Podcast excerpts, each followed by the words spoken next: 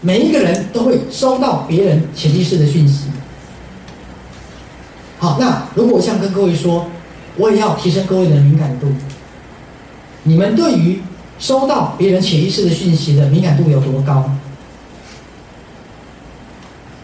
好，你们对自己的心灵开放度有多高？但是心灵开放度很高的人，可不可能他对自己的保护能力其实是不够的？有啊。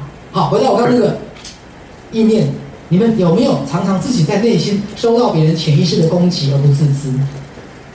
于是你经常莫名其妙的处在忧郁跟沮丧的状态。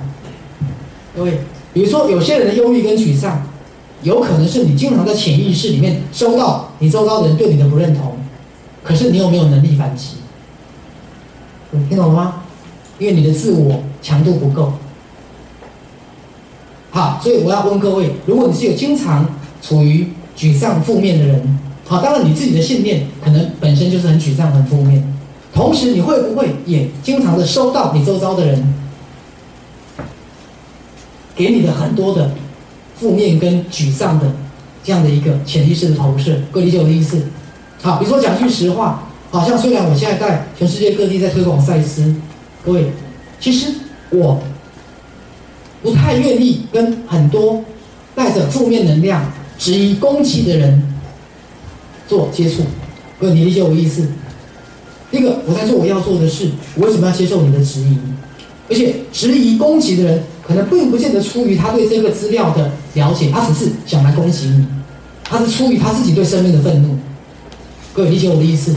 好，所以我们的这个社会，包括我这样讲，很多政治活动也好，政治的抗议，好，不管是这个啊在野党去抗议执政党，执政党派人去抗议在野党，各位，很多社会上的抗议活动，当然它是一个民主的表示，可是那些抗议活动，你真的了解你抗议的那个人吗？还是你只是去凑热闹？你只是在这个抗议场合里面，顺便发泄出你对爸爸妈妈跟对社会的不满。好，那我的意思是说，你就要去觉察这些能量，因为如果你跟一个攻击性、破坏性的越强的人在一起，那么你自己也会慢慢的转为一个负面人格。这样懂我的意思？好，所以你们在周遭的环境当中，你如何让你自己的心境，主要是平和跟建设性的。好，你如何让你的心尽量是一个。平静的，尽量是一个正向的能量。好，那如果你周遭有很多负面的、愤世嫉俗的，好，经常放出很多攻击性能量的人，那各位一定要注意哦。你自己的心理就要很强壮，好，否则你就常常被炮轰。这样理解我的意思？对。好，来，我们再往下看。